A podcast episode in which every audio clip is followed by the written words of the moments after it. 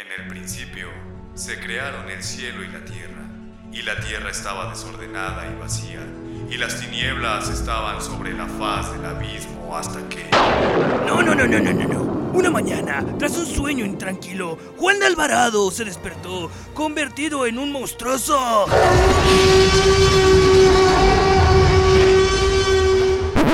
¡No! No era un dinosaurio, era un pony. Sí, con dientes de tiburón. ¡Ah! ¿Con dientes de tiburón? No, tenía flores de colores. Flores tendrás las. ¡Guau, guau, guau, guau! Ah, un momento, este no es lugar para luchar. Ah, ah, permítanme. ¡Listo!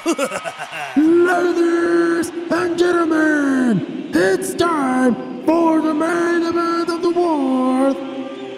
Desde los rincones más recónditos del universo, internet y la cocina casera de Doña Pelos. La nueva sensación de la radio por internet. Llega, irrumpiendo esquemas, paradigmas y otras frases que todos usan, pero que nadie entiende. El programa número uno a nivel del mundo mundial. Rocker Slam La arena del arte rebelde. y bien rebelde.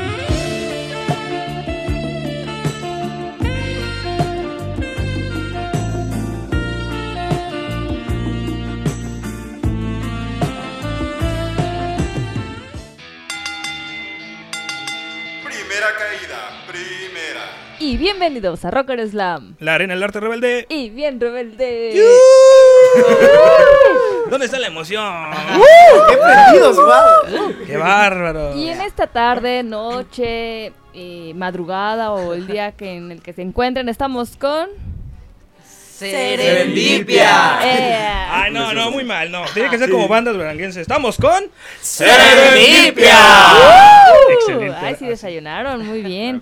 Y en lo que nuestro elenco de Serendipia comparte este primer bloque de entrevista, yo le cedo la palabra a la voz mística que se encuentra atrás de cámaras. Gracias, gracias. Yo soy el Rey Místico. Y a mí me pueden encontrar como Rey Místico en Instagram y YouTube. No, bueno, no, YouTube no, porque no tengo. Facebook e Instagram. Y a la extraña del mal la pueden encontrar en. Facebook e Instagram como Extraña del Mal. Y a los Rockers en- los encuentran como. Una voz Hay- hay, un delay ahí. A Rocket Slam nos pueden encontrar en Facebook, Instagram, YouTube, Bluetooth, Green Day, Oran Crush, donde sea, como Rocket Slam. Y nos pueden mandar tu información o sus flyers o todo lo que quieran para hacer alguna entrevista a. Rocker Slam, rocker.slam.arena arroba gmail.com y rockerslam arroba magnitudradio.mx. Está bien. Dicho lo dicho, ¿ya están compañeros? ¿Están chidos? Listo, Ya todo chido, todo guau, todo miau. Te cedo la palabra, señorita extraña. Vamos a ese lado del estudio. Pues efectivamente, como ya lo pudieron constatar ustedes, estamos con parte del elenco de la obra de Serendipia. En esta ocasión nos trajeron a los chicos.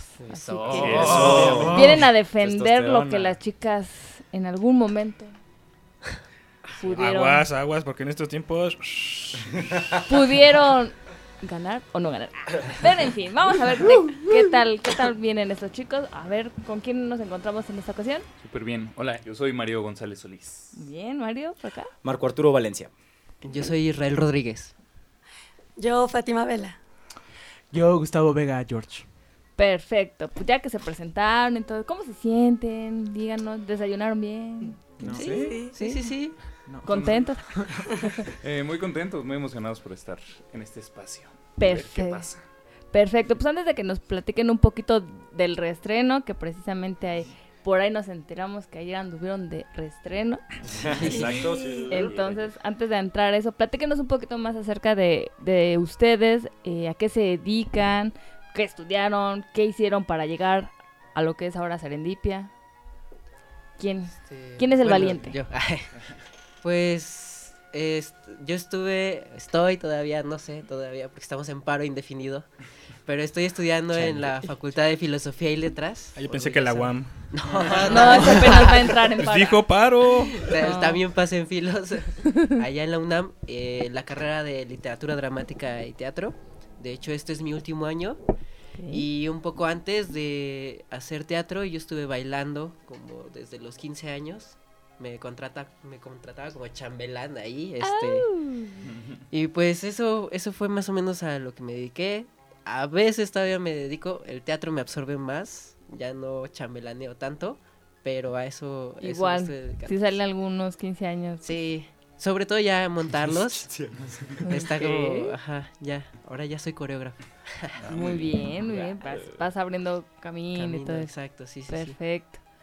¿Quién más? Él ¿Quién es el valiente. A ver. Am, pues yo ahorita estoy en mi último año también, pero en la Escuela Nacional de Arte Teatral, igual en la licenciatura de actuación. Eh, pues he actuado desde como los seis años en primero talleres de teatro infantil y, y ya luego empecé pues a hacer otras cosas, pero realmente nunca lo he dejado. Aunque estudié año y medio la carrera de eh, diseño y comunicación visual en la UNAM que me gustaba mucho, pero pues no era realmente lo que estaba apasionado, entonces por eso me cambié de escuela. Primero estuve un semestre en Casa Azul y luego ya estuve en la ENAT. Y pues ya voy a acabar estoy emocionado porque ya quiero que acabe. Llevo a la escuela toda mi vida, entonces ya quiero acabar. Pero sí, Luego le extrañas, ¿eh? Así que. sí, seguramente, seguramente, pero Sí. estoy dispuesto a extrañarla ya. Pero de verdad luego cuesta, ¿eh? Sí, yo sé, yo sé. La voz de la experiencia te lo dice. Empiezo a llorar. ¿no? ¿Sí, ¿En serio cuesta? Porque no sé. Piénsalo, de verdad. Ay, extraña, ya no provoques eso. Es inevitable ahora. Ok. Ah, yo soy Marco Arturo Valencia, eh, estoy en el tercer año de la carrera también en la Escuela Nacional de Arte Teatral del Instituto Nacional de Bellas Artes. Au. Y eh, yo soy, nací en Tijuana, Baja California, y egresé a La Paz. Llevo haciendo teatro desde los nueve años. Ahí empecé haciendo meramente teatro infantil. Después, toda mi vida he hecho teatro casi casi, desde, desde muy morrillo hasta que llegué a la ciudad a los 17. A los 17 entré a la escuela y conocí a estos chavales de Un Paso a la Deriva Teatro, principalmente. Súper bien. De, por cuestiones eh, académicas, te viniste a la ciudad. Ah, sí, justamente para estudiar justamente en la ENAT, Ah, ok. Eh, vine a la ciudad. Estabas escapando de la CIA, extraña. Seguramente Sí, por ahí. Estaba por allá. Se llamaba Raúl allá. ya. Qué bárbaro. Pero Córtale, identidad. córtale, su identidad Sí, secreta. ¿qué? ¿Y por acá? Pues yo soy Gustavo, soy cesachero. eh, ahí empecé a hacer teatro. Siempre me había latido el cine. Entonces dije, bueno, ¿qué puedo meter con mi pase? Metí teatro. y luego me quedé ahí porque pues siempre me había gustado, ¿no? Y luego conocí a estos chicos y estamos dando Súper bien. Me recuerdas a un personaje. como aquí.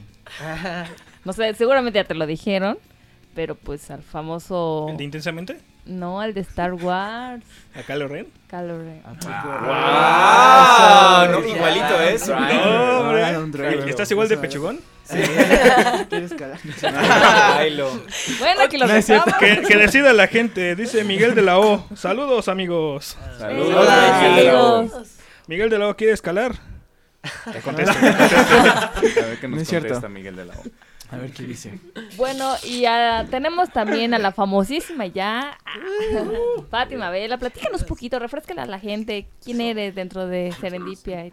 Pues yo, bueno, estoy un poquito enferma ahorita de la No tenemos que hablar garganta. mucho, nada más. Este, soy la productora en Serendipia. Conozco a estos chavales desde el inicio. De hecho, a este Mario empezó desde que iniciamos un paso a la deriva teatro que tenía otro nombre, pero posteriormente lo cambiamos y poco a poco pues ya ellos se fueron integrando y ahorita pues estamos con Serendipia. Muy bien, pues bienvenidos una vez más aquí a gracias, gracias por. Y pues bueno, ya que nos platicaron un poquito sus, sus inicios y que prácticamente desde muy chicos han estado involucrados en el teatro, esto en su casa, ¿cómo lo han tomado? Me imagino, eh, por lo que comentaban, de que pues, los apoyaron desde muy pequeños, pero pues no falta quien dice, ay no, dedícate a otra cosa, ¿no? Porque Sí, claro. de eso no vas a vivir. Entonces, cuéntenos un poquito más de esas experiencias. Pues, eh, ah. La presión social. Eh, pues sí, sí. eh, bueno, he recibido más apoyo de mi familia nuclear, o sea, mamá, papá, que pues en general de toda mi familia. Ahora que acaba de pasar Navidad, pues es súper, súper común que, que pues los tíos, las primas, la abuelita te sigue preguntando como, oye, ¿y después de esto vas a estudiar alguna otra cosa? Este, ¿No quieres ser doctor o cosas así? Eh, pero sin embargo me siguen apoyando, eh, van a mis funciones, eh, les gusta lo que hago y sobre todo ha sido como difícil porque el teatro te consume mucho. Entonces de repente yo que estaba en mi casa todo, todo el tiempo, pues ahora solo llego a dormir, ¿no? Tal Entonces, cual. Porque estoy todo el día afuera, todo el día en ensayo, que función, que entrevista, ¿no? Entonces, este... Entonces sí, ha sido un como una separación como de mi familia. Ahora pues, es muy raro que me vean en eventos familiares. Cada vez que me ven en eventos familiares como, no más, sí veniste. Y yo, "Pues sí, es que no tenía ensayo.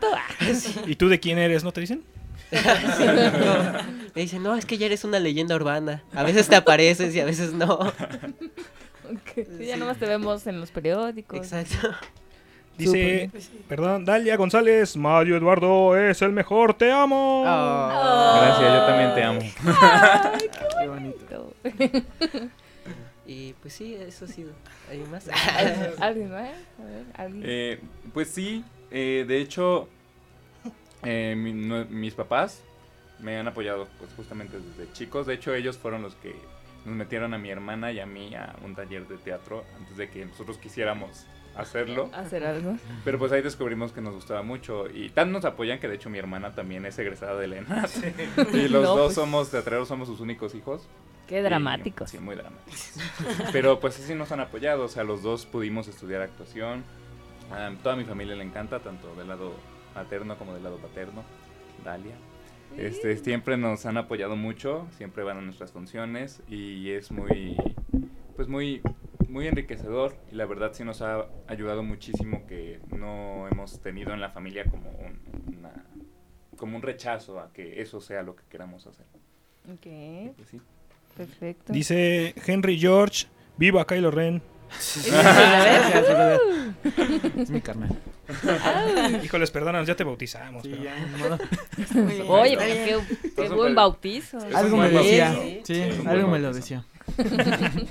Súper bien. ¿Quién más de los que faltan? Este, pues a mí, pues desde muy pequeño me, me- me- me habían apoyado. Yo me acuerdo del que le dije a mi mamá a los 10 que yo quería ser actor.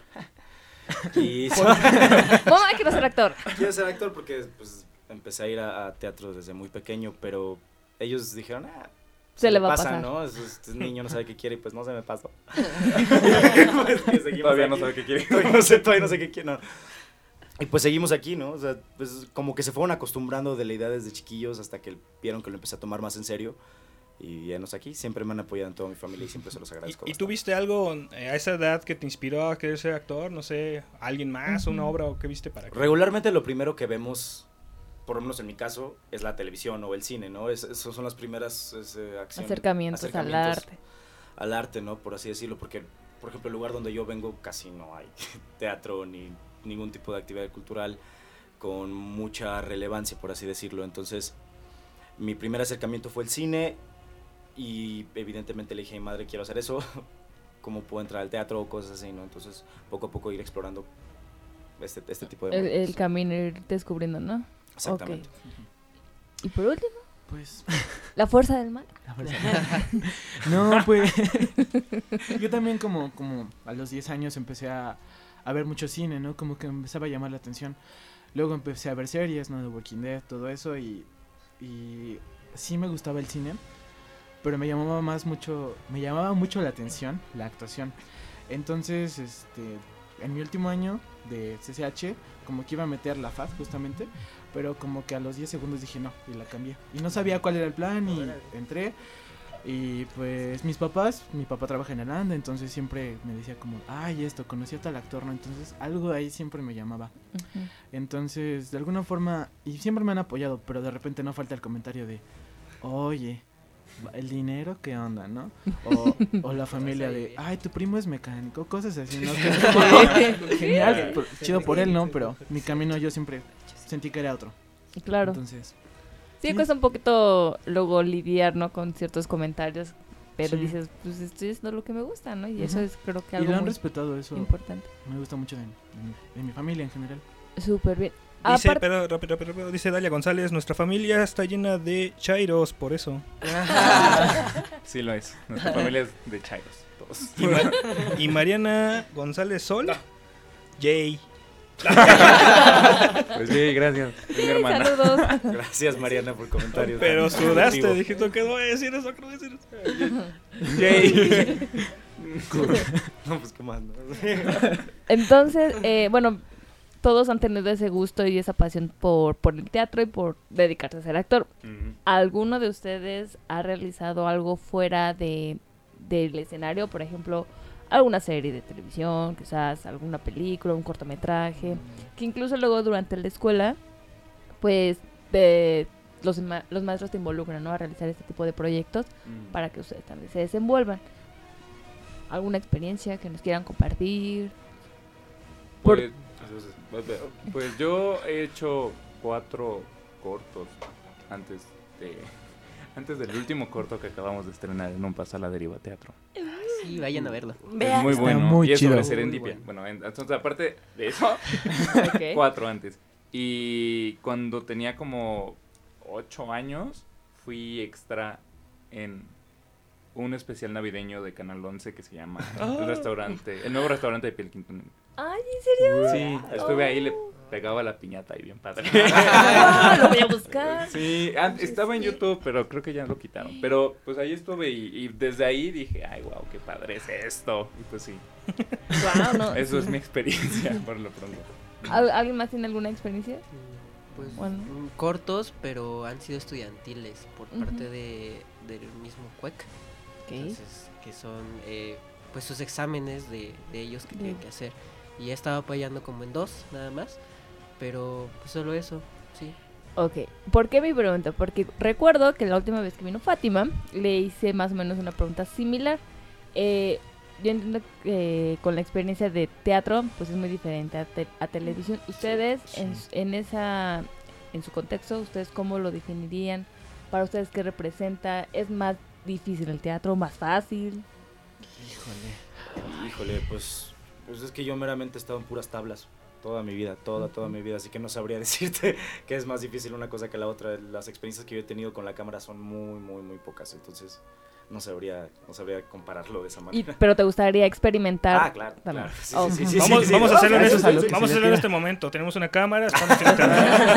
Eres una pantera. ¿Cómo le eres de pantera?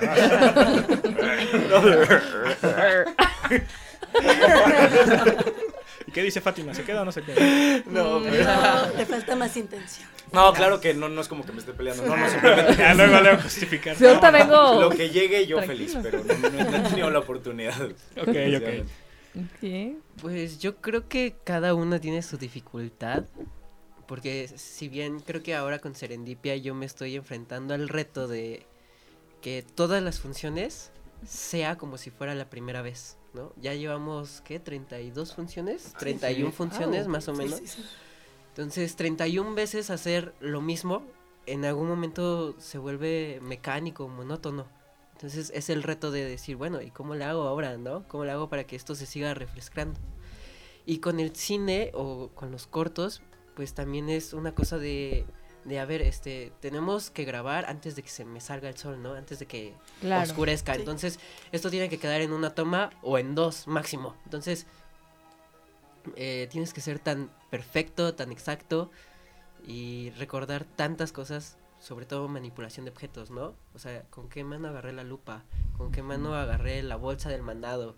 Entonces, eh, pues creo que cada uno tiene como su, dificultad. complejidad. A mí me gusta más el teatro, porque el cine lo siento todo muy en chinga, pero, pero me gusta más el teatro. A ver, ahorita que dijiste eso, pero bueno, según yo sé, en cines hay uno que está encargado a que si lo agarró con la mano derecha, le diga, oye, pero lo agarró con la mano Sí, sí, derecha. sí, ¿En sí. teatro también hay uno así? ¿Hay alguien así? ¿O debería haber alguien?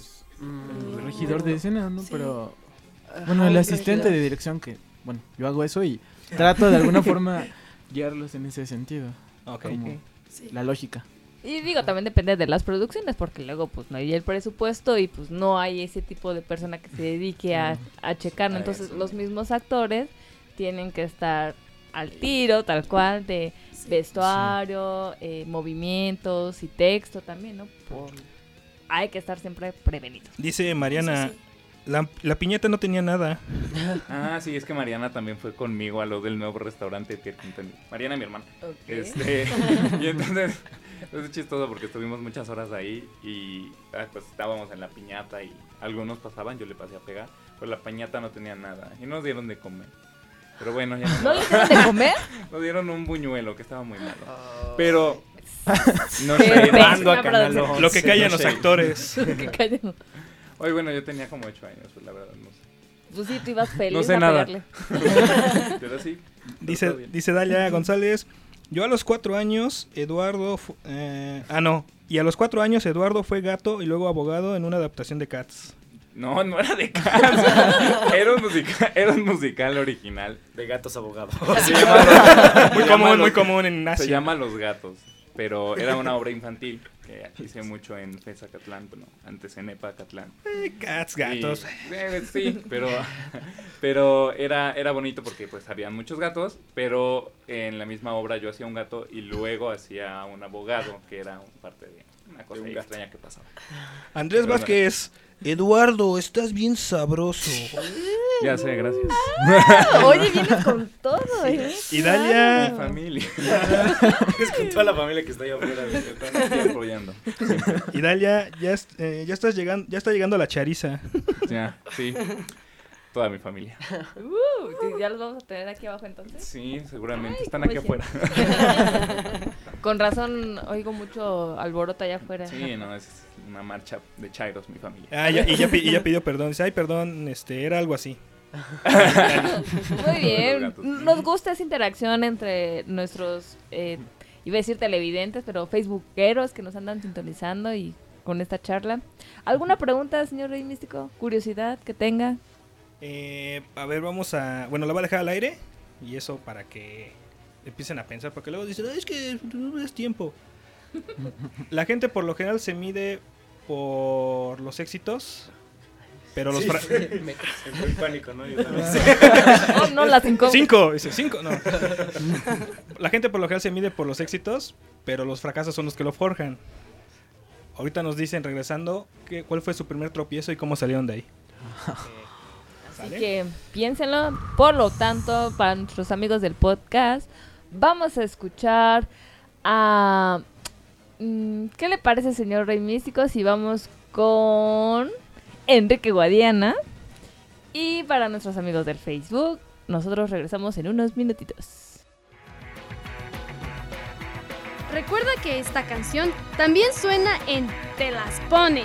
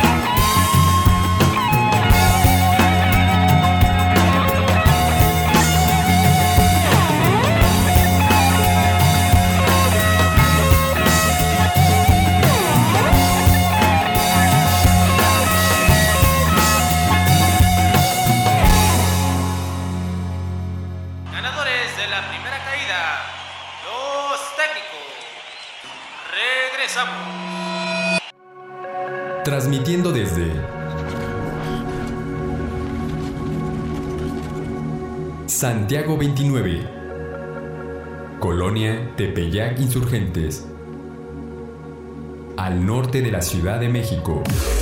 ¿Te gusta ir al teatro? Con Magnitud Radio, Alejandro Medina y Rock Slam. te invitan. ¿Cómo obtener tu pase doble? Muy fácil. Solo tienes que darle me gusta a la página de Rocker Slam, la Arena del Arte Rebelde y a Magnitud Radio. Manda un mensaje privado por Facebook con tu nombre completo especificando el nombre de la obra, el día y la hora. Menciona el medio por el cual te enteraste de la cortesía. Redes sociales, conocido, locutor o solo me enteré. Y listo, solo espera la confirmación. Más información de las obras, visita la página www.alejandromedinapresenta.com o en las redes sociales de Rocker Slam y Magnitud Radio.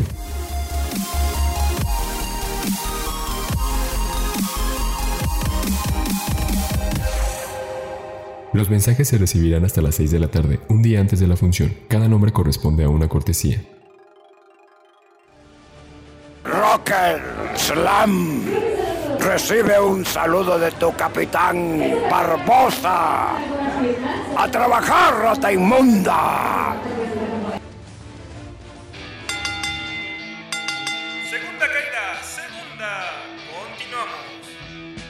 Y ya regresamos a Rocker Slam. La arena del arte rebelde y bien rebelde. Y el señor camarógrafo que me espanta con unos gestos así de: si estás al aire, no estás al aire, si estás al aire. Pero en fin, como hemos regresado. ya estamos de vuelta en Rocker Slam. Toma no dijeron 23. nada, por eso lo repetí, porque todos estaban callados.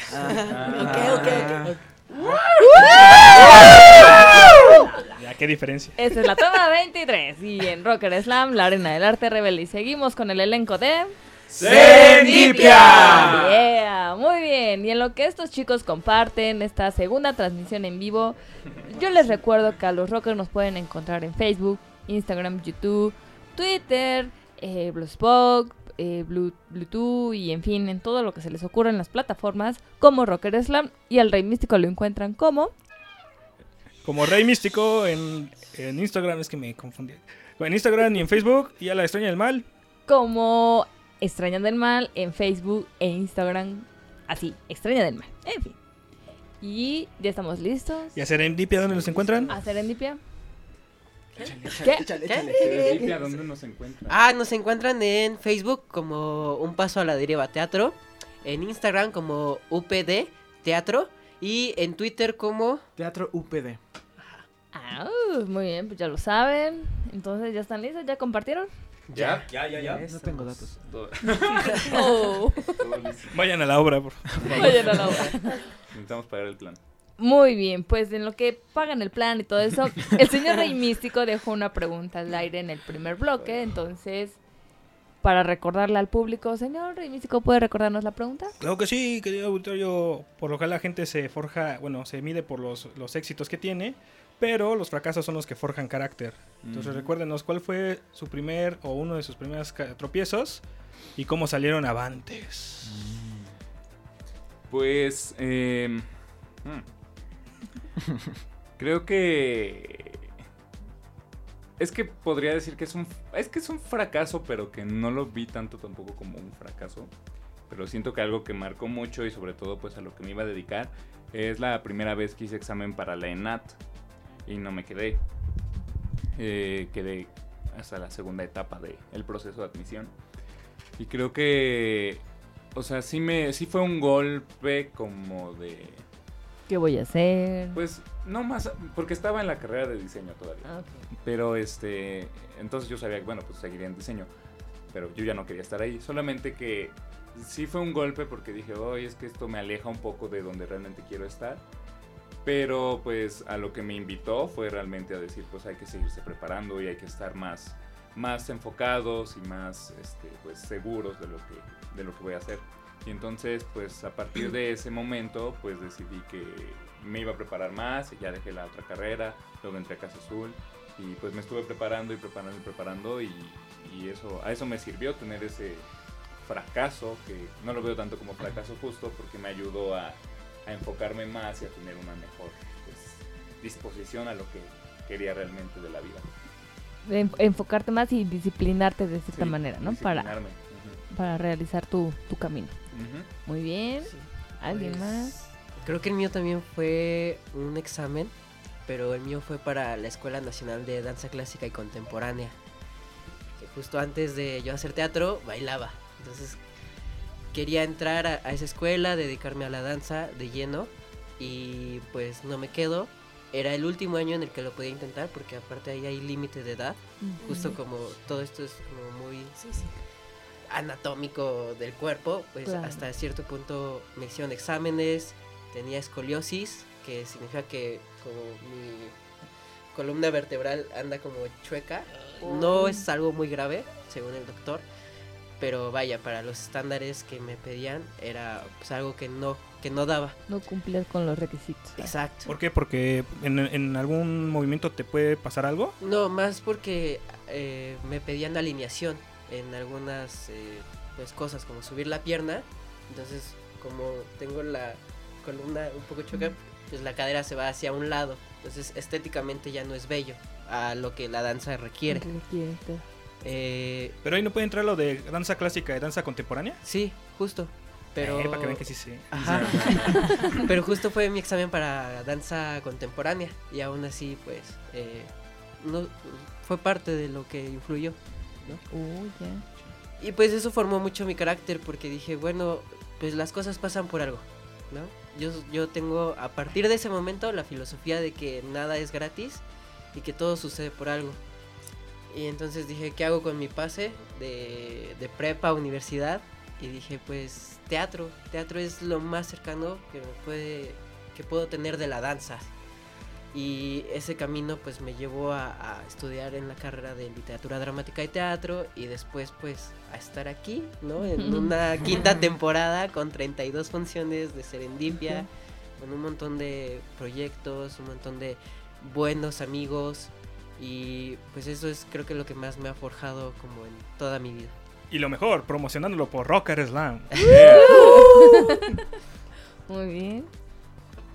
Pues. Creo que los.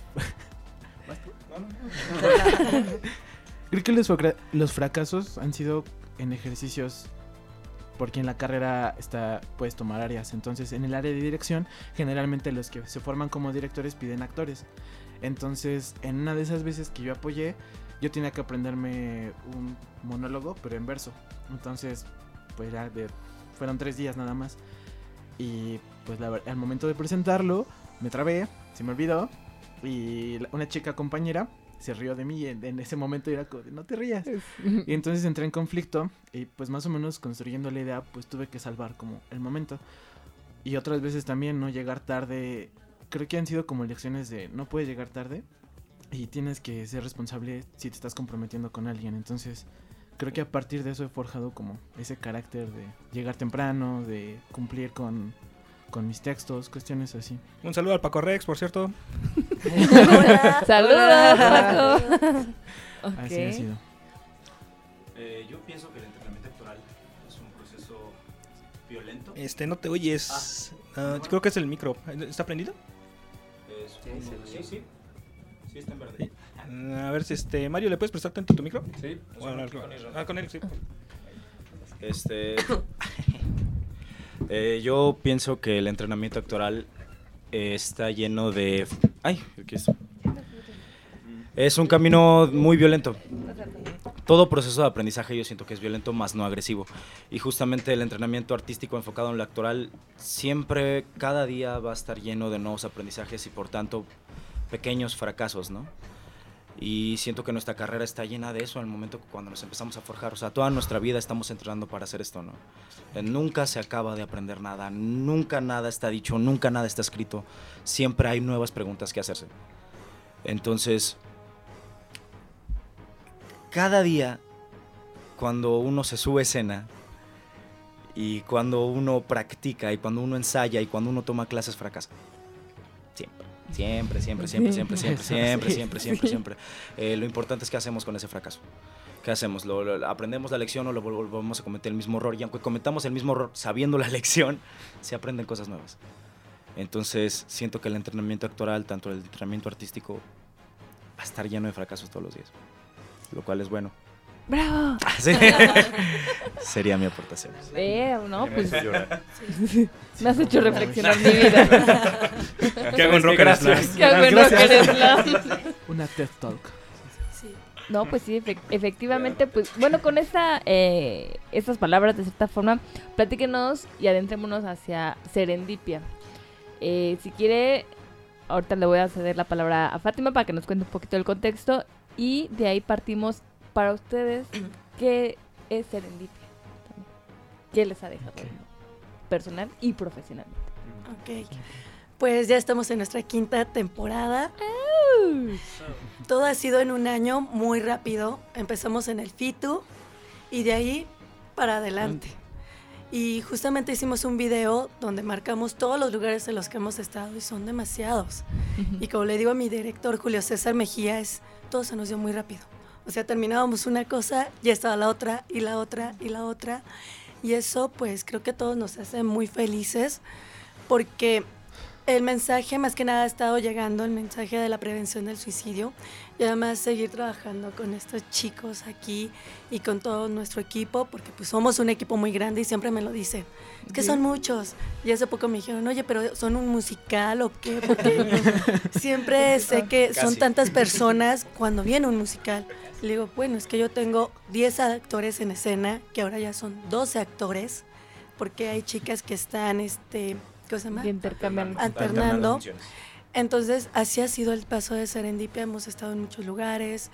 El mensaje ha llegado a muchas personas. Se han acercado algunos a comentarnos sus experiencias. Y entonces es un paso de un año muy padre y comenzamos el año con esta temporada. Efectivamente, y antes de adentrarnos un poquito a sus experiencias con Serendipia, ¿en dónde se encuentra? Eh, ¿Cuántos días van a andar? Ayer estrenamos en el Teatro Centenario Coyacán, que está a unas cuantas pas- a unos cuantos pasos de la Cineteca Nacional. Estamos, empezamos ayer con doble función.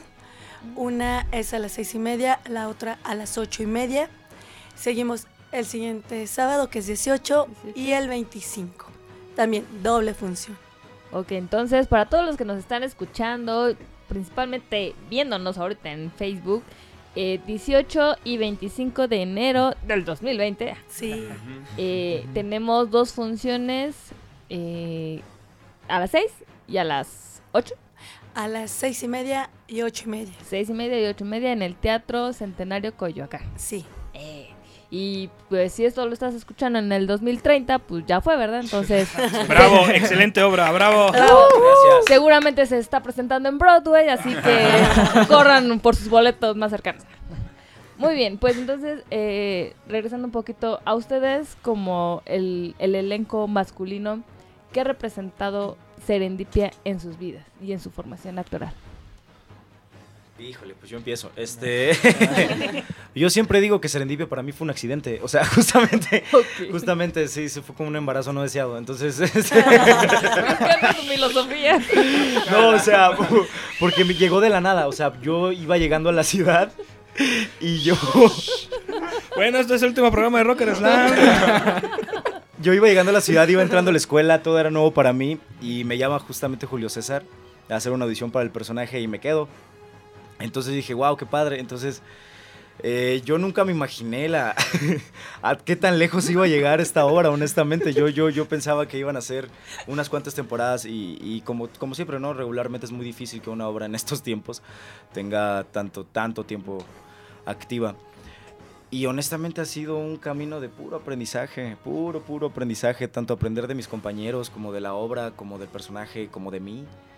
¿No? Poner a prueba lo que uno ve en su escuela, llevarlo a las tablas, no es tan sencillo. Entonces, justamente muchos maestros me han dicho y yo también creo que, que esta carrera se aprende arriba, ¿no?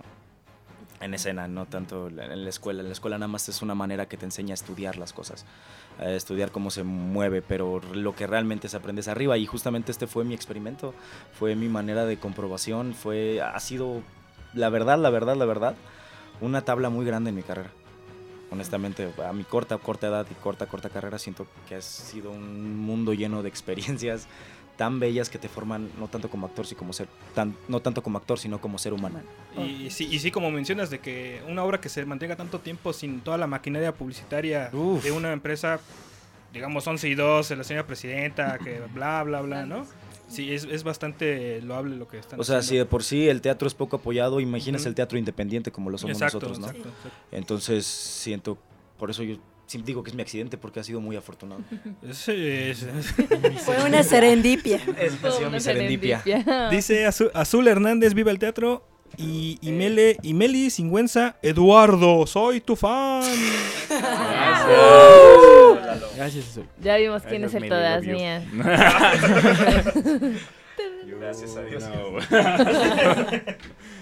Eh, pues yo también podría decir que a pesar de que pues hice teatro... Ah, pensé que ibas a decir un accidente. y dije, "Uy, no". Ah, no, no fue un accidente. Lo mío No sí un fue accidente. planeado. Lo mío fue planeado. este... No, pues a pesar de que ya había pues hecho teatro durante toda mi vida, pues realmente creo que Serendipia ha sido el primer trabajo realmente profesional en el que he estado.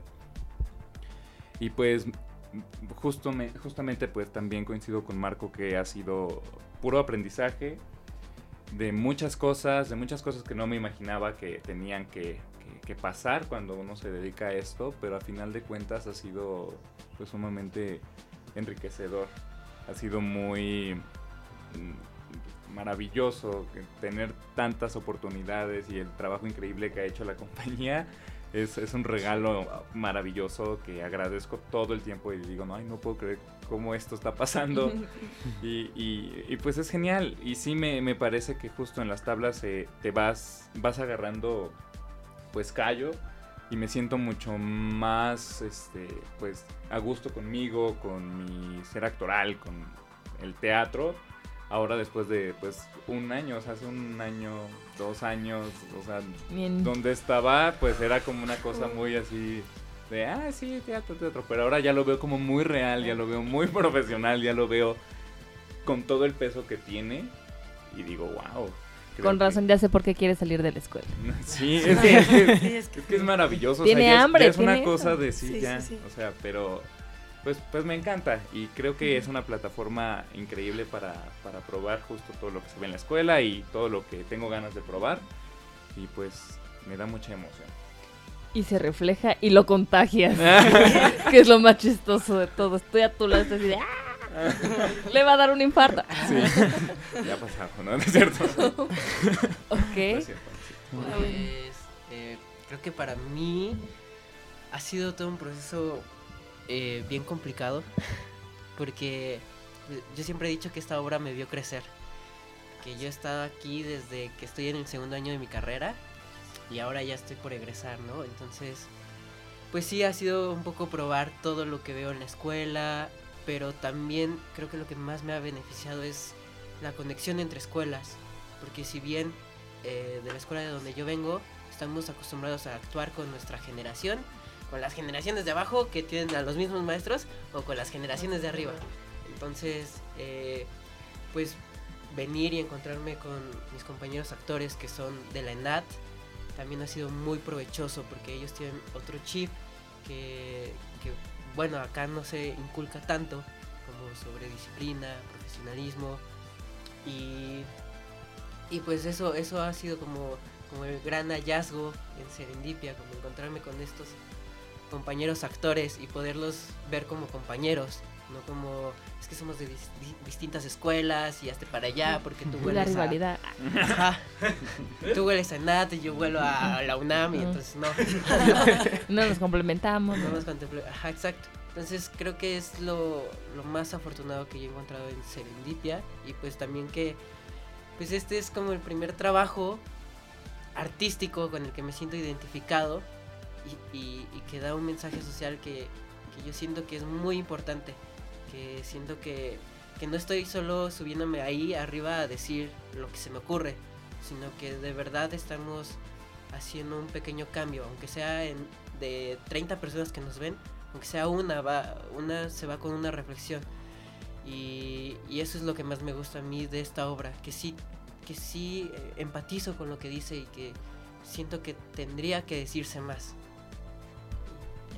Perfecto, muy Eh, bien. Este rápido, dice Henry George. Bueno, por si tenías duda, mamá dice que te ama. No. y Germos, eh, Germos y George, hijo, te amamos, qué bueno que te veo. jajaja. Abrazos Gracias, a ma. todos, abrazos a todos en Serendipia. Gracias, ma, Gracias, quiero. Qué bonito. Pues yo llegué en mi primer año, llegué bien bebé a, aquí Oh. y de repente, sí, Es el más chiquito. ¿Y si fuiste espoloneada? sí, sí, Sí. no sé, según yo. Sí, sí. Sí, ¿verdad, ma? Este, Dice signos de interrogación. No, no es cierto. ¿Qué? ¿Qué? Este, sí, exacto, fue llegar y de repente alguien me envió un de, están buscando un asistente. Y dije, ah, mira, me contacté contigo. Luego él me pasó a César, que es nuestro director. Me dijo, vente para acá. Y entonces empezamos. Hicimos, estuve presente en un casting de una de las chicas que vino, de Frida. Y entonces llegué, como que me intimidó de repente ver a tanta gente. Fue como, dije, "Oiga, ¿A, dónde vine? Ajá, exacto, porque todos eran más, más, estaban en otra escuela, él era una generación más arriba, y entonces pues fue como enfrentarme a, ok, esto es. Y en el proceso he aprendido tanto de producción como de dirección, en actuación también he aprendido mucho, ¿no? Sus calentamientos, rituales. Cuando me tocó subir a escena fue como, ¡ah! de repente conocer y tratar de construir un personaje distinto a- al que hacer, ¿no? Nuestras dos versiones se complementan, se, son son interesantes. Desaprender cosas de la escuela, aprender otras, ¿no? Valorar todo lo que te dicen ahí arriba y también decir, bueno, esto no, esto sí. Entonces también ha sido un... es mi primer proyecto profesional y estoy muy feliz porque poco a poco he recibido como pues much- este, muchas mm, recompensas tanto personales como profesionales, ¿no? Y entonces lo agradezco mucho. a todos. Gracias. Oh, gracias. Este, a ver, entonces, por lo que estoy también entendiendo, eh, tanto tú como, recuérdame tu nombre. Israel. Isra han estado dentro de la producción de Serendipia. Así Y, es. y- y la transformación y todo eso. Y el resto del equipo son, de cierta forma, actores. Digo que... eh, pues, al final de cuentas, pues todo se complementa y todos aprenden de todos. Pero bueno, hay elementos que distinguen más también dentro de las áreas de la producción, realización y, y- y aparte el plus del ser actor, ¿no? Ahora, esta obra tratándose de un tema muy alarmante también, por altos números que, se han registrado, eh, y sobre todo pues en la juventud, un tema también muy delicado. A ustedes, ¿cómo, qué, qué impacto les ha dejado esto y cómo lo reflejan? ¿Creen que hace falta más eh, el abordar estos temas para las juventudes? Porque pues, un suicidio pues aparte también es, puede ser para personas más adultas. O, no sé. Sí, eso está bien. Ay, me voy a meter con un tema bien denso, pero es que es que yo no sabía lo, lo, lo, lo, lo difícil que eran estos temas. No nos vayamos tan lejos, acaba de pasar en Torreón. No nos vayamos nada lejos. Un niño de 11 años. O sea, yo soy del norte. y, ¿Y cómo es posible que un niño tenga más cerca un arma que atención psicológica? no nos va, o sea, no, no, no me parece, no me parece lógico, es absurdo, es absurdo en este país. Y, este tema ya, ya le llevo dando vueltas, vueltas desde mediados del proceso. Y, y me ha tocado experiencias muy hermosas, pero muy alarmantes. ¿Cómo es posible que en este país la atención psicológica sea un chiste? No se ha tomado como un problema de verdad.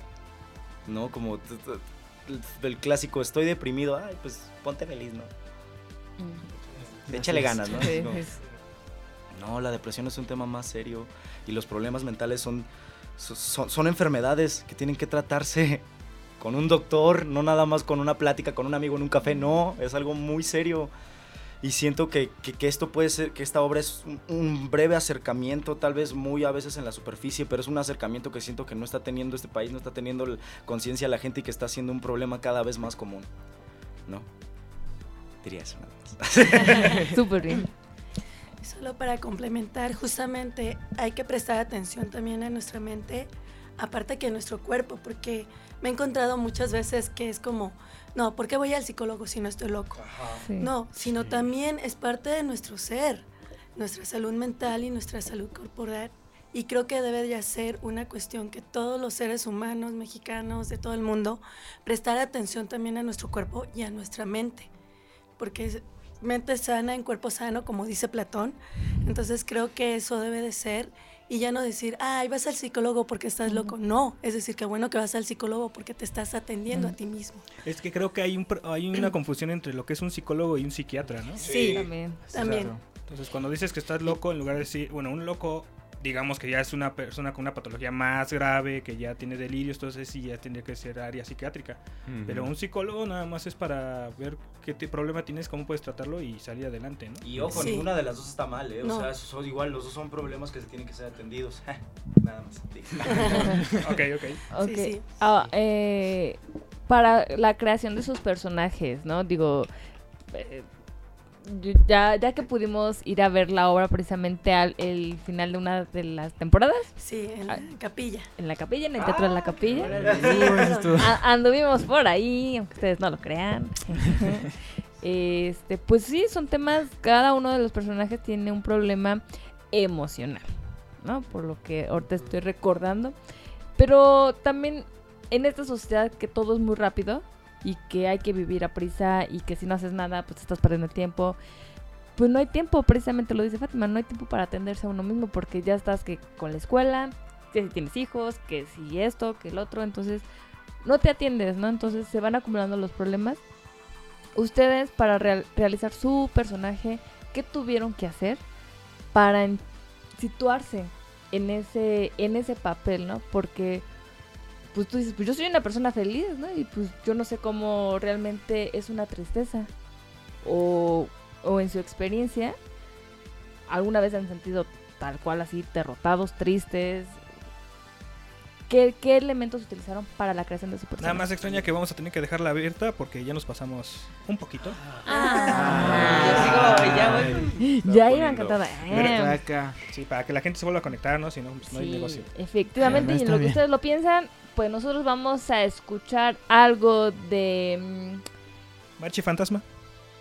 Me late, vayamos a escuchar Mariachi Fantasma para nuestros amigos del podcast y para nuestros amigos del Facebook. Regresamos en unos minutitos.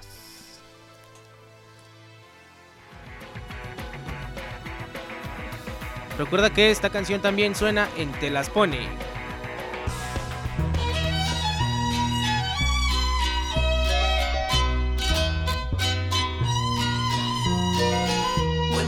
La historia de un coyote que caminaba sin rumbo y sin fe cuando de repente miró al cielo y se encontró a la luna.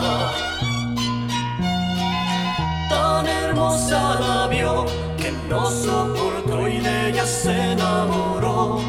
Pero la luna de pronto se escondió y el coyote así le cantó.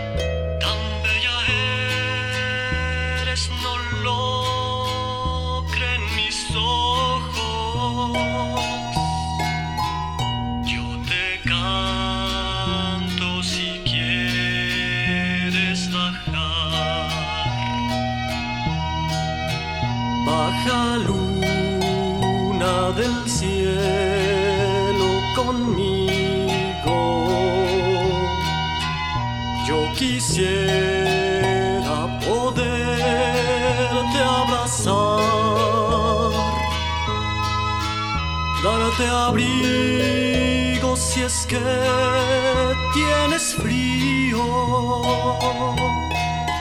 y muy cerca tu oído canta.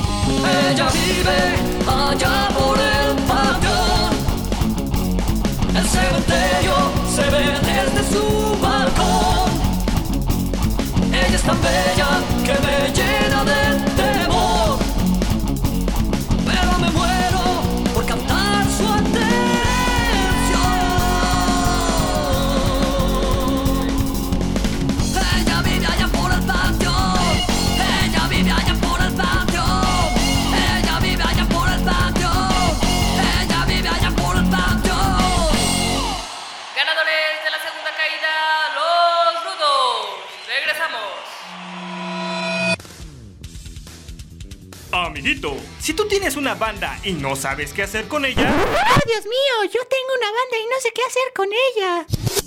no te preocupes, porque Rock Slam te las pone. ¿Ah? ¿Qué dijo mamá? Sí, Rock Slam pone tu música. Ah. Manda tu material a rocker.slam.arena.gmail.com y tu música sonará en la sección del programa Rocker Slam te las pone. Échalo. Oh, sí, y ahora seré famoso. Mi mamá prenderá la grabadora y tendré un panda y lo voy a abrazar. Síguenos por Facebook, Twitter, YouTube, blog e Instagram como Rocker Slam.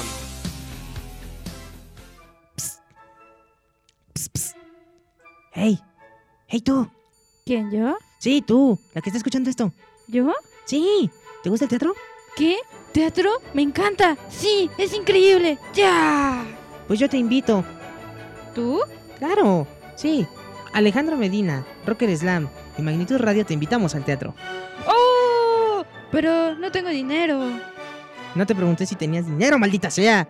Dije, Alejandro Medina, Rocker Slam y Magnitud Radio te invitamos al teatro. ¿En serio? ¿Qué debo de hacer? Dime, dime ahora. Solo dale like a la página Rocker Slam, la arena del arte rebelde, y manda un mensaje solicitando tu cortesía. ¡Y listo! ¿Así de fácil? ¿Así de sencillo? Me estás cotorreando. No, es en serio. Está en corto. Mira los términos y condiciones en la página Rocker Slam. ¿Y tú, qué esperas?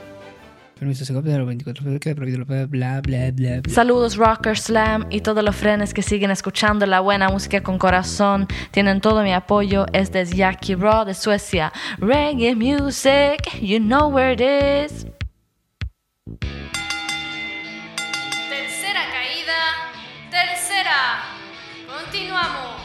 Ni una sola palabra, ni besos ni miradas apasionadas, ni rastro de los besos que antes me dabas hasta el amanecer. Y seguimos aquí en Rocker Slam. La arena del arte rebelde. Y bien rebelde. Y seguimos con ¡Serendipia! ¡Wow! Vienen- Vienen con todos estos muchachos. Y pues bueno, pues como ustedes saben, en el bloque anterior les dejamos una pregunta que, ah, que espero que ya la hayan formulado muy bien. Tuvieron el tiempo necesario para reflexionar. Sí. ah, Eh, a ver, yo, yo la quiero contestar. Ah, bien, pues, a ver. Eh, sobre la construcción del personaje. Eh, lo primero que me pasó al tener a Armando es que literal hice la pregunta que, que le hacen en escena. O sea, ¿de verdad te quieres suicidar por tener vacaciones? Porque esa es la problemática de, de Armando. Y, y por, un, por mucho tiempo me, me la llevé así como, es que no entiendo de verdad por qué se quiere suicidar. O sea, me parecía ilógico.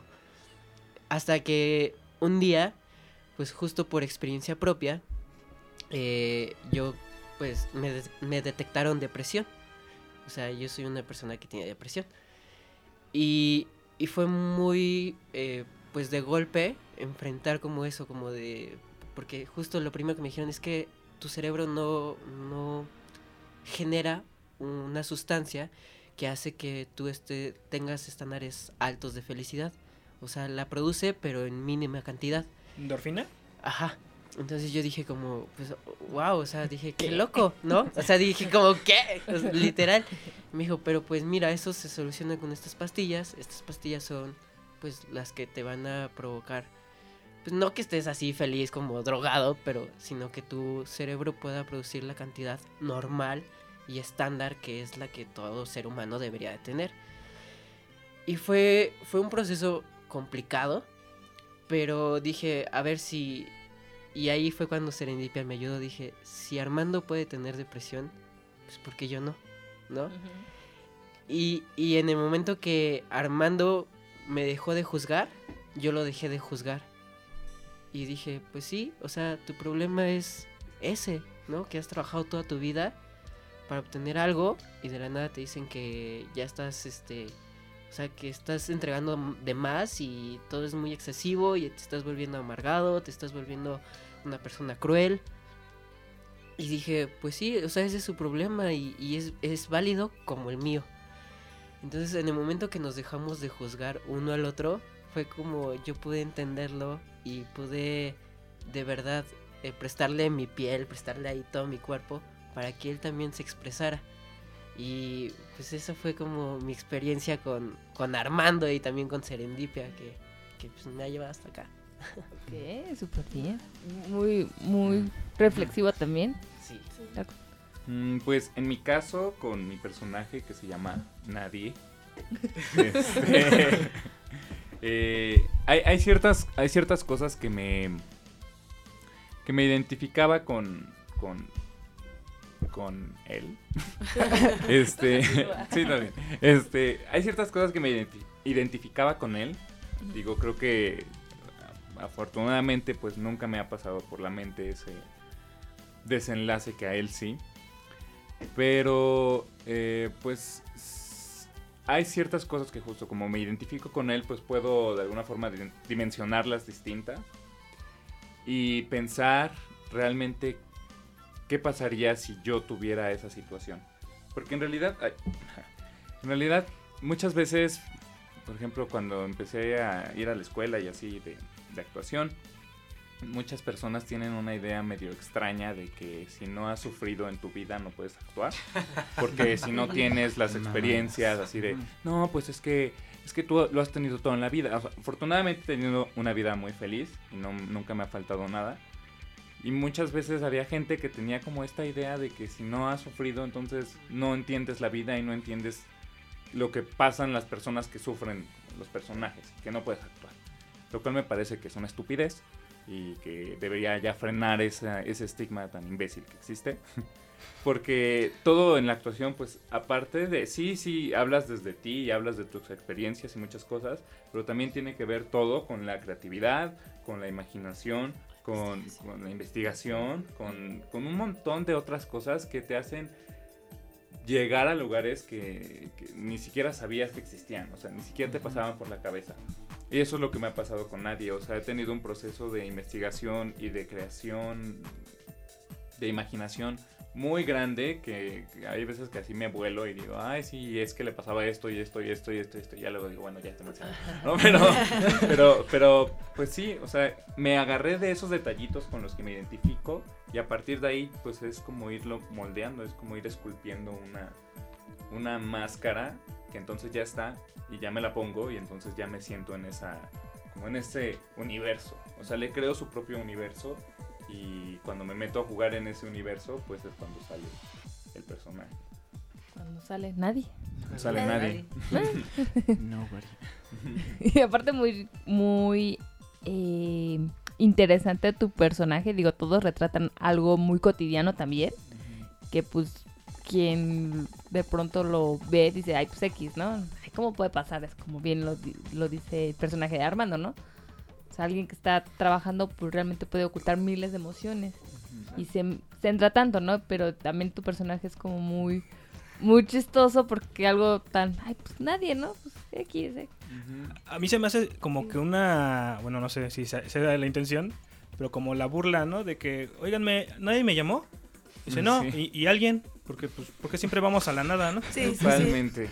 Sí, no, es pues eso como de no hacerle caso a la, a la gente, o sea, y ser indiferentes, o sea, nadie es la personificación de la indiferencia que vivimos día a día, solo que pues a él se le exacerba. No, y aparte qué padre construirle un personaje a nadie, ¿no? O Sí. sea, Sí. Tal cual. Y, un- y uno increíblemente atractivo. Ay. No. Te va a decir también, ¿quieres calor? Ah. ¿Quieres calor? Dice, no me lo quites. Él lo vio primero. Muy bien. Este, ¿Quién? Eh, falta? yo soy Ian, eh, un personaje que tiene la condición de que es un drogadicto. y pues para la construcción de este personaje, pues uno entra a jugar al principio, ¿no? Es lo primero que uno hace. Entra a jugar, a ver qué hay, a explorar, a encontrar materia prima para sacar la construcción. Y es un, es un constante hacerte preguntas. Hacerte preguntas, investigaciones, este, conocer de dónde viene esta problemática, qué está pasando en este país, por qué se escribió este personaje, ¿no? Esto- to- hay hay ciertas preguntas que, un- que uno como actor tiene que hacerse para llegar a, la, a un bordado fino, diría un maestro. Pero...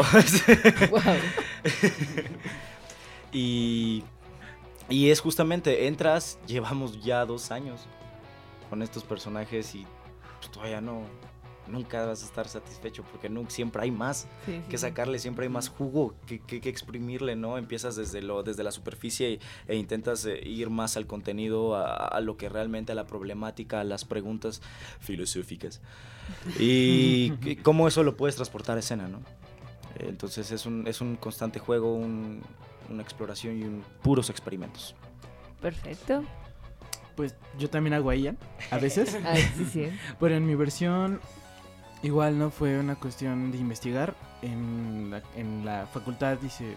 Prueba y error, ¿no? Prueba y error, exacto. En la facultad dice un personaje que es tiene eh, cuestiones similares a las de él. Entonces fue un poquito rescatar eso.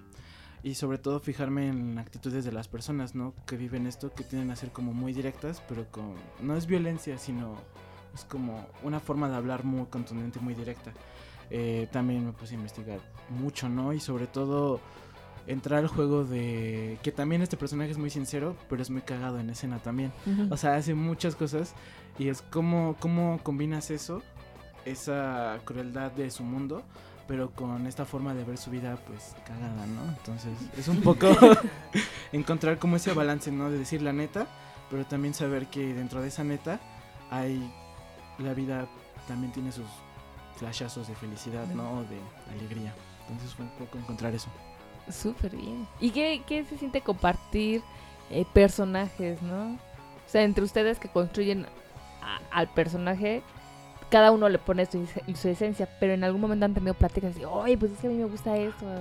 O, o compartir. Nunca, de hecho, de- creo que, que- que yo nunca lo he visto a él. en Ni se voltean a ver. De hecho, o sea, yo nunca lo he visto a él. No. Eso es lo, lo chistoso porque cuando yo no puedo entrar y cuando él lo puede, pues yo y así cositas así. Y ahí nunca he tenido la fortuna de poder verlo, pero me, me he visto videos y he visto algunos ensayos y me parece muy interesante cómo aborda porque es, es, es otro individuo haciendo el personaje. Es otra persona. No va a salir igual. Entonces es, es muy Eso es muy rico, ajá. Es muy, muy rico de ver. Menos mal, porque vieron el cisne negro, ¿no? Ah, sí. Sí, no. Qué bueno. Súper bien. Yo digo que una pregunta incómoda, porque... Sí, ya estuvimos muy light Sí. con ellos y muy filosóficos. y. Y aislados ahorita lo que acaban de decir lo del personaje de cada Va. quien, ¿no? Vale. A ver, ya sí, la neta, la neta.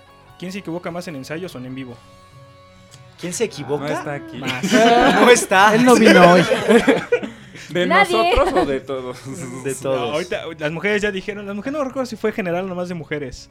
Sí, sí lo dije. En ¿Quién, general, es- quién- ¿verdad? quién dijeron ellas? ¿Quién a es? Ah, vean la entrevista. Ah, sí, ustedes sí, sí digan. A ver. Ay, sí. Ah, en- Nadie. En general, na- nadie, ¿no? este. Yo creo que. Elena, Elena. sí. Elena es Un la bebé. más. Sí, ¿verdad? Pero sí. Sí, fue Elena. Sí fue Elena de allá también, ¿verdad? Sí, fue Elena Elena. es Hace el personaje de Rosa. Pero te amamos, te amamos. Te. Queremos Elenita, pero... No te vamos a balconear, pero poquito. Y ahora la inversa. ¿Quién consideran de, de sus compañeros que es el más virtuoso? Frida. Frida Aranza. Frida. Sí, Frida. Y es muy disciplinada. Muy Sí. disciplinada. Frida y Andrea. Andrea. Y Andrea, Frida y Andrea, las dos chicas son muy buenas. Muy virtuosas. Muy bien. ¿Quieres Pues o- inyéctale más Digo yo, no emoción, incómodas, sí. ¿viste? Ya todos lo sabíamos. Está Ya. A ver, esto es muy light. Tengo dos frases y ustedes me tienen que decir lo primero que se imaginan que quiere decir o que trata de decir la frase. Igual una aplica Ah. directamente a- al teatro, la otra no tiene nada que ver, porque pues así somos nosotros, ¿no? Ok. Ok, va. Si yo digo, porque hombre que es cabrón nació perro, porque zorros ya había muchos, ¿qué piensan ustedes? En un adolescente. No sé. Ok. Eh, Pienso que me gustan mucho los zorros. ok, ok. Sí, sí, sí. En un buchón. ¿Un buchón? Un buchón, sí. Yo como en un metalero. No sé por Ah. qué. O yo, ahí- Ah. son mis prejuicios. A ver, no sé, son mis prejuicios. Y yo, ay, qué bonito.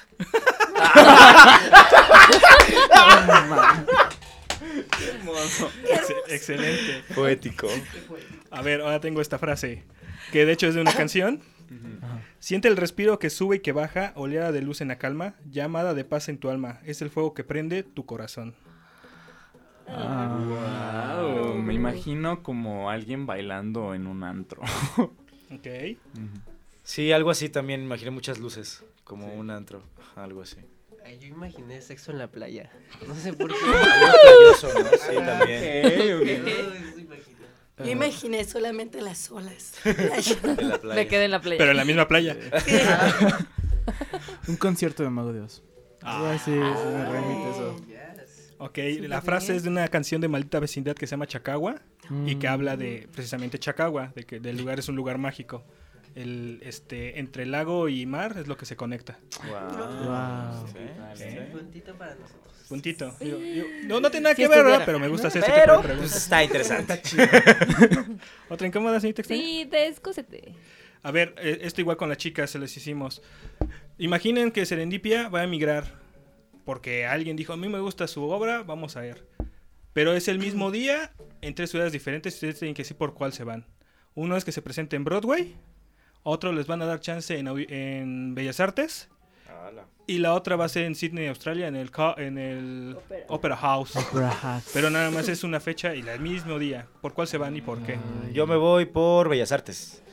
Por el simple hecho de que es una obra para eh, muy, muy. es por la gente de aquí. Se escribió por lo que vemos en nuestra realidad mexicana y, y es un acercamiento más a ellos, ¿no? Que a otro lado.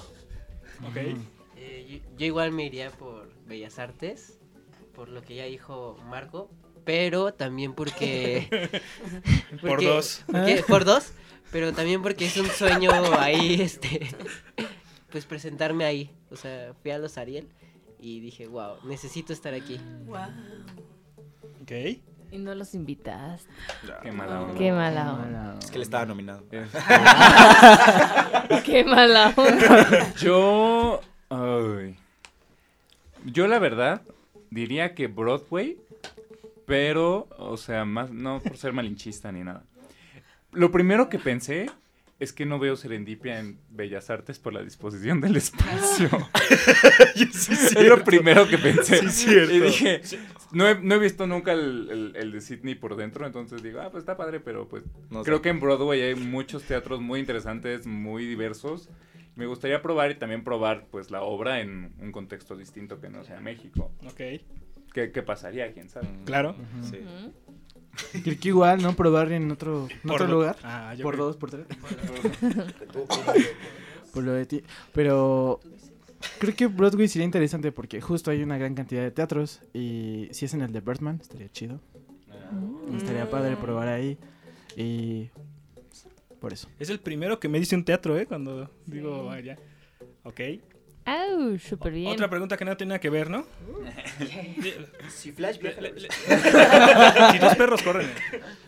Dicen que no hay forma masculina de saltar un charco ni forma femenina de comer alitas. Sí, no, ¿por qué? ¿Forma masculina de saltar un charco? No hay forma masculina No, de sí saltar. hay. Ay, yo bien, sí. Es que qué es lo masculino y qué es lo femenino, ¿no? Si nos ponemos en ese contexto. Es que para qué le ponemos género a las cosas. Yo pienso que puedes hacer lo que quieras como quieras. Ah, no pueden repetir, ¿eh? No pueden repetir. Ah, Oh, no comes alas así. No, pues. sí, claro que. yo no como. Eres vegano. No, sí se puede hacer como quiera. Sí. No, que no repites. Ah, es por dos, lo que tú opinas, yo. Yo opino. Aparte él es vegano, entonces no cuenta. Entonces. Sí, aparte. Es que yo salto charcos como bailarín. Entonces, este, así que... Y pues las alitas, pues también, ¿no? Es es que más bien creo que no hay forma de comerte alitas sin ensuciarte. O sea, Sí, es, es que esas animal. cosas... Dijo el cuando vegano. Comía, cuando comía alitas, yo comía muchas alitas antes. Y no me manchaba.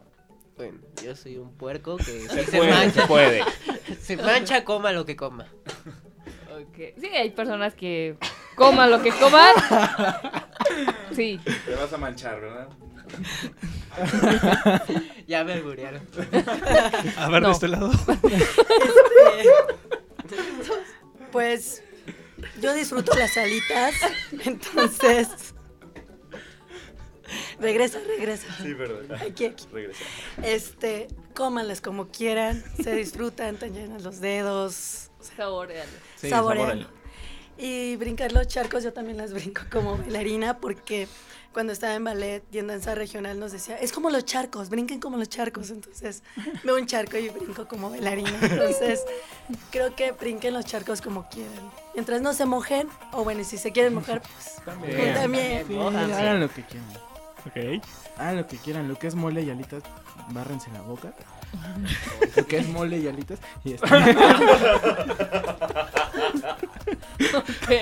No hay Hagan lo no que. Quieran. Disfrútenlo. Y del charco, pues todos tenemos un- una parte femenina y una parte masculina. Entonces, mientras no te caigas en el lodo, está chido. Eh, eso me gusta. Muy Es un bueno, buen muy moto. bueno. Dice Mariana Sol, las acciones no tienen género. Exactamente. Exacto. Lo que yo dije. Ok. Súper bien, pues. ¿Otra, otra? ¿Me das chance? Ah, pues, descósete. Gusto musical culposo. La música banda. O sea, sí, sí, es como cuando voy a... Pues es culposo porque no llega aquí, pues nada más. ¿No llega? no, la música banda, la música banda es mi gusto. No, así que la escucho todo el tiempo, pero hay canciones que digo... Sí, como que... Sí. Como que sacan ahí lo animal y dices, suáftale, ¿no? Sí, suáftale. O sea, a, mí, a mí me van a decir que qué aburrido, pero la verdad es que ya llegué a un punto en el que digo, ya no me da culpa escuchar nada de lo que escucho. Ok. Y escucho muchas cosas. Pero muy si tuvieras raras. que decir un género, ¿qué sería? Pues no, es que nada me da culpa. sé tú mismo. ok. Híjole, yo creo que las jeans, o sea, como para jotear y no, o sea, me da mucha vergüenza, pero de verdad lo disfruto con todo el alma. ¿Jeans o jotear? Las dos, las dos. Es que dicen que México es el único país donde puedes jotear con todos menos con un joto. Uy, pues qué aguados. Qué aguado, sí. Qué aguados por tres. Acá. Este, ahorita es Maluma, una canción que se llama Marinero. Ok. No sé, me gusta mucho. Bueno, Híjole, las rolas de North Collective. ok. De los Wikis también. De los Ah. Pri- Primero saltó algo así y los bookies ahí. no sé. Para que no se azotar. Súper bien. Los pues. bookies de... Ah, o los. Ándale. Ok, se- señorita extraña. ¿Cómo vamos de tiempo? señor? Pues ya, ya para el programa como tal ya se acabó. Ay, Pero caray, hay una actividad que vamos a dejar. Efectivamente, pero antes de irnos a la actividad, eh, recuérdenos en dónde se presenta Serendipia, las próximas fechas y horarios. Ok, en el Teatro Centenario Coyoacán vamos a estar todavía el 15 de enero y el 25 de enero del 2020 a las 18. 18 y 25. Ajá, 18 y 25 de enero del 2020 a las 6.30 y 8.30 de la noche. Así Pueden que... adquirir sus boletos a través de Ticketmaster o en las taquillas del teatro. Este, costos. Digo, por- Lo es, que dejamos luego, así, es que luego llegan y es que cuánto cuesta y pues, vayan a meterse a Ticketmaster y todo. Sí, Mejor sí, que lo chequen en Ticket. Métense en Ticketmaster. Esta vez nuestro boleto está en 350, pero tenemos descuentos de estudiantes, maestros. Y si gustan, nos pueden escribir en la página y les damos promociones. Ah, así que corran a, a entrar a... Un, paso, a la, deriva, teatro. Perfecto, y ahí para que puedan pedir sus, sus pases, cortesías y toda la información que tenga que ver con Serendipia. Y hace, hace unos bloques eh, comentaban sobre un cort, un pequeño video, ¿no? De los lugares en los que hicieron. Ahí mismo encuentran este material, la gente puede encontrar ese video para verlo. Sí, de hecho pueden encontrar todos nuestros videos que hemos estado haciendo porque son varios. Uno es justamente en todos los lugares en los que hemos estado. El otro, lo que es la palabra serendipia y cada uno de sus nombres de ellos, porque de ahí provienen el nombre de cada uno de los personajes. Y tenemos un corto que hicimos con otra casa productora que está muy bueno Muy y es de nadie. Inclusive nos hizo llorar ese corto para decir verdad. Entonces véanlo, está en nuestra página. Perfecto, pues ya, si quieren saber más de Serendipia y de los personajes, eh, y que esperemos que haya otro corto, a lo mejor de otro personaje tamén, como el hecho, de sí. nadie. Todos van a tener su corto. Me sé 10 cortos. Ay, Sí. Esto ya es como la serie, la continuación y los extras. Súper bien. No, pues súper bien. El flashback. Pues, eh, pues para nuestros amigos del podcast hemos dado por concluido esta entrevista con Serendipia. Y nosotros fuimos Rocker Slam, pero La arena del arte rebelde. y bien rebelde. Y vamos a escuchar a Miquel Batista con Detenla. Así que nos vemos en la próxima. Recuerda que esta canción también suena en Te las pone.